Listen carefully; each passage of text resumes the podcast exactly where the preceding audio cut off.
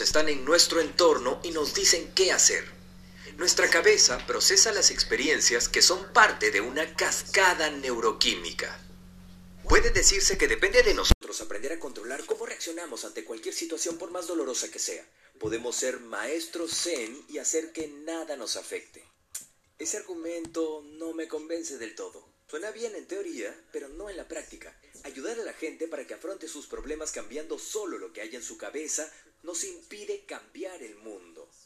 A veces no basta con meditar para que un problema desaparezca, hay que levantarse y cambiar las cosas.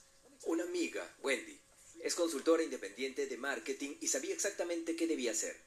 Su calendario decía que debía estar en la silla de su oficina a las 9 para la tarea más importante del día, propuestas de nuevos clientes. Encendió su laptop y abrió la carpeta de clientes, ansiosa por conseguir más. Sostuvo su taza de café con ambas manos, sintió el calor y bebió un sorbo. Mientras el café entraba en su boca, llegó a su cabeza una fantástica adición a la propuesta. Pensó, wow, será genial. Antes de escribir su gran idea, su teléfono zumbó por una notificación. Al principio lo ignoró y decidió anotar unas palabras, pero entonces el teléfono volvió a zumbar. Esta vez su concentración vaciló y sintió curiosidad. ¿Y si un cliente me necesita? Levantó su teléfono solo para ver que algún rapero tuiteó algún mensaje que resonaba en las redes sociales.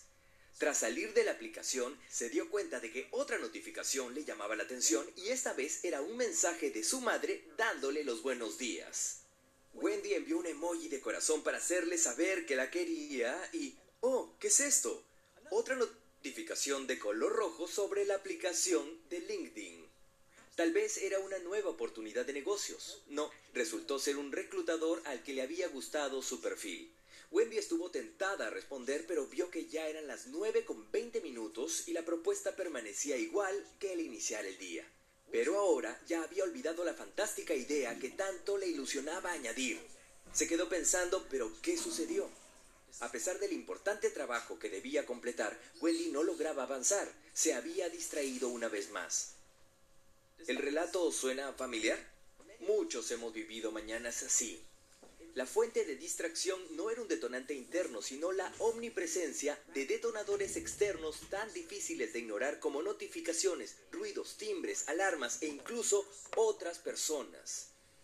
Nos están hackeando y es hora de responder en especie. El lenguaje técnico, hackear, significa obtener acceso no autorizado a los datos de un sistema. Nuestros dispositivos tecnológicos pueden obtener acceso no autorizado a nuestro cerebro cuando nos incitan a la distracción.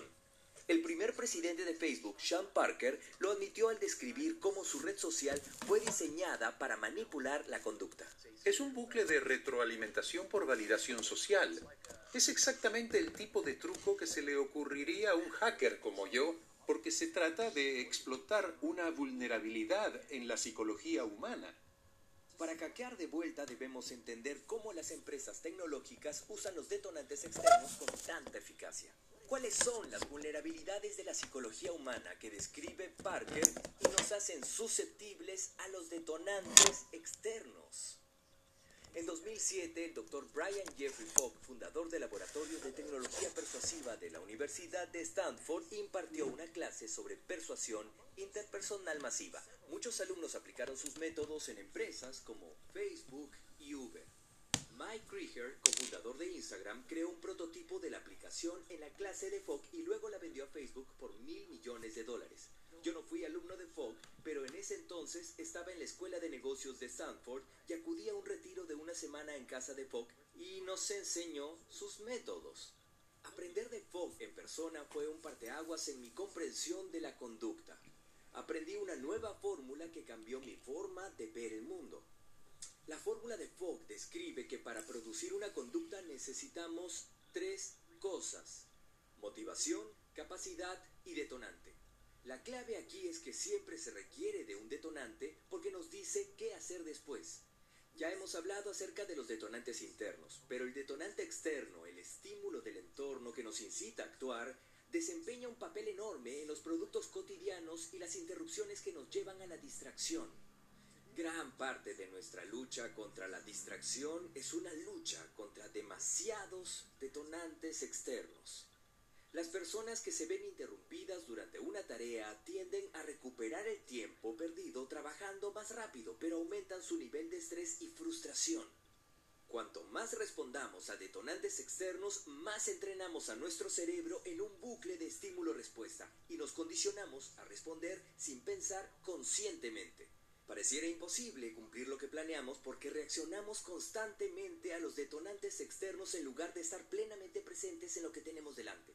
Quizá la respuesta sea ignorar detonantes externos, notificaciones, llamadas telefónicas e interrupciones para ocuparnos de lo nuestro y silenciar las interrupciones. No tan rápido.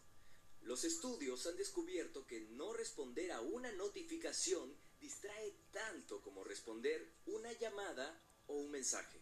Además, se ha propuesto que incluso el mero hecho de tener el teléfono en el campo de visión obliga al cerebro a esforzarse por ignorarlo, lo cual dificulta la concentración en la tarea que se realiza. Sin embargo, no todos los detonantes externos son perjudiciales. Los mensajes cortos con palabras de ánimo son muy eficaces para ayudar a que los fumadores dejen de fumar. El verdadero problema es cuando recibimos detonantes externos según los tiempos de alguien más. Esto puede causar daño en nuestra productividad, felicidad e incluso seguridad. La verdadera cuestión es preguntarnos si el detonante externo nos está sirviendo o si nosotros somos los sirvientes del detonante externo. Recuerda las tres cosas del modelo conductual de Fogg.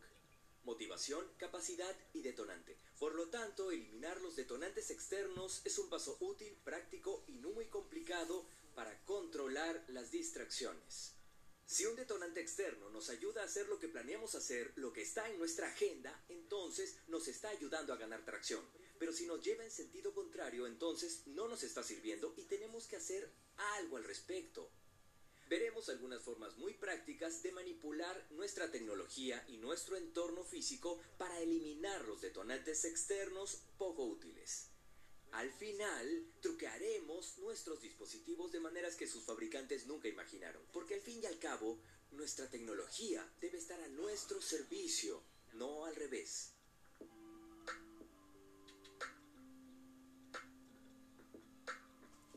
Misión del día. Reflexiona y escribe todos los detonantes externos que tienes durante el día. Resumen. Los detonantes externos son indicios de nuestro entorno que nos dicen qué hacer. Conducta igual a motivación más capacidad más detonante. El detonante externo nos sirve cuando nos lleva hacia la, atracción. Remover detonantes externos que no te sirvan te ayudará a lidiar con la distracción.